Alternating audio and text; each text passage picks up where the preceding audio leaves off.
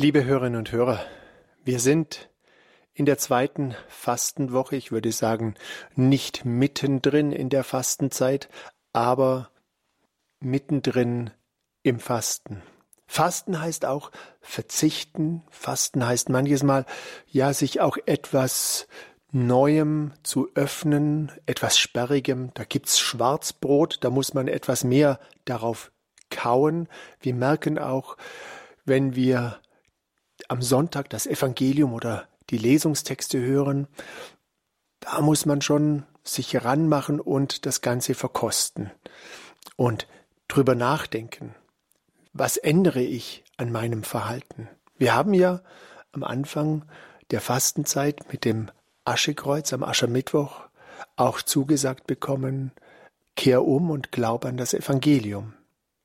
Und so möchte ich Ihnen heute einen Text zumuten, eine kurze, ein kurzes Zitat von dem Franziskaner Richard Rohr, das ich vor kurzem in einem Buch gelesen habe, das nicht einfach ist, dem man auf die Spur gehen muss. Es geht ums Gebet. Das Zitat lautet Wenn sehr viele Menschen möglichst gleichzeitig für dieselbe Sache beten, neigen sie dazu zu glauben, sie könnten damit Einfluss auf Gottes Handeln ausüben. Viel hilft viel.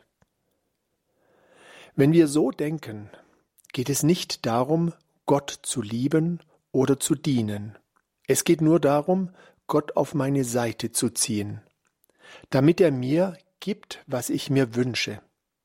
Dazu brauche ich weder Liebe noch Hingabe. Es geht sehr oft nur um den gut verschleierten Wunsch nach Kontrolle.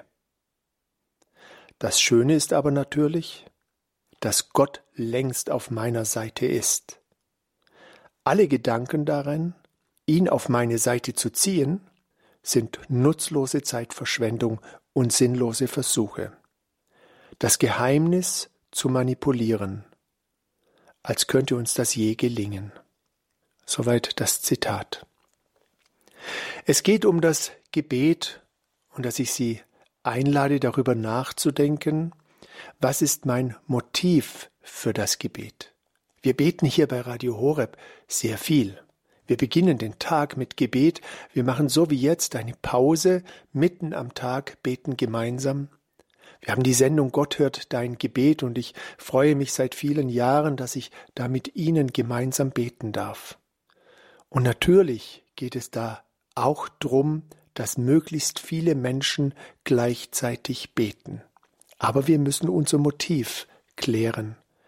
Denken wir damit, dass wir Kontrolle über Gott nehmen können? Oder lassen wir uns Gottes Wille, ja, geben wir uns hin an Gottes Wille? Denn es geht nicht um meinen Willen, sondern es geht tatsächlich um seinen Willen. Und vielleicht ist das wichtig, dass wir das uns neu in der Fastenzeit bewusst machen, dass es nicht um meinen Willen geht, sondern um den Willen von Gott. Und wir beten das jedes Mal, wenn wir im Vater unser beten. Deshalb ist es auch angebracht, wenn wir auf viele Gebetsanliegen, die wir oft bekommen, das Vater unser beten. Weil wir da gleich am Anfang beten, dein Wille geschehe. Wir geben also die Kontrolle ab. Wir sagen, ich lass los. Ich lass los und ich lasse mich ein auf Gottes Wille auch wenn der nicht immer gleich erkennbar ist oder wenn ich nicht immer gleich sagen kann, ja, das fällt mir leicht oder ich gebe nach oder ich lass los, ich gebe mich in Gottes Hände. Und so hat mich dieser Text berührt, neu nachzudenken und der Satz natürlich, das Schöne ist, dass Gott längst auf meiner Seite ist. Gott will nur Gutes für uns. Auch das dürfen wir in dieser Fastenzeit verkosten. Gott meint es gut mit uns. Und dann natürlich die Frage, sind Sie zufrieden mit den Wegen Gottes, die er mit Ihnen geht? Und was machen wir mit der Unzufriedenheit? Hinhalten, unser Herz öffnen für Gottes Wille. In Jesaja 19,22 heißt es, er lässt sich durch ihre Bitte erweichen und heilt sie. Eine großartige Zusage. Also Gott lässt sich doch auch durch unser Gebet erweichen. Er hat ein weiches Herz. Er hört uns. Er hört auch unseren Willen. Das, was da dahinter steckt. Und ich denke, manches Mal geben wir ihm auch Anlass zum Schmunzeln. Und natürlich habe ich Ihnen jetzt sehr bewusst nur die Hälfte des Satzes vorgelesen. Jesaja 1922 heißt nämlich, wenn man's ganz liest, wenn sie zum Herrn umkehren, lässt er sich durch ihre Bitte erweichen und heilt sie. Das ist die Stelle für die Fastenzeit. Wir hatten sie letzte Woche als Bibelstelle der Woche auf Instagram und Facebook. Wenn sie zum Herrn umkehren, das ist Aschermittwoch. Kehr um und glaub an das Evangelium.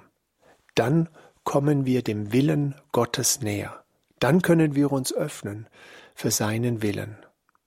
Und dann hilft auch viel und viel, viele Menschen, die gemeinsam beten.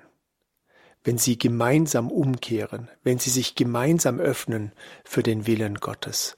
Und so lade ich Sie ein, erneut zu den Gebetszeiten hier bei Radio Horeb. Heute Nachmittag, wenn wir um den Schutz für das ungeborene Leben beten. Zu den kommenden Gebetssendungen Gott hört dein Gebet, Mittwochabend, Freitagabend, Sonntagabend. Jeden Morgen, das ist unsere Primetime bei Radio Horeb, wenn wir den Tag mit dem Rosenkranz und Angelusgebet beginnen. Es ist ein Geschenk, dass wir das gemeinsam tun und wenn wir uns gemeinsam dem Willen Gottes öffnen. Wenn sie zum Herrn umkehren, lässt er sich durch ihre Bitte erweichen und heilt sie. Jesaja 19, 22. Und so wünsche ich Ihnen und spreche Ihnen gerne den Segen Gottes zu, dass Sie sich ganz dem Willen Gottes öffnen können für Ihr Leben in der Situation, in der Sie gerade sind.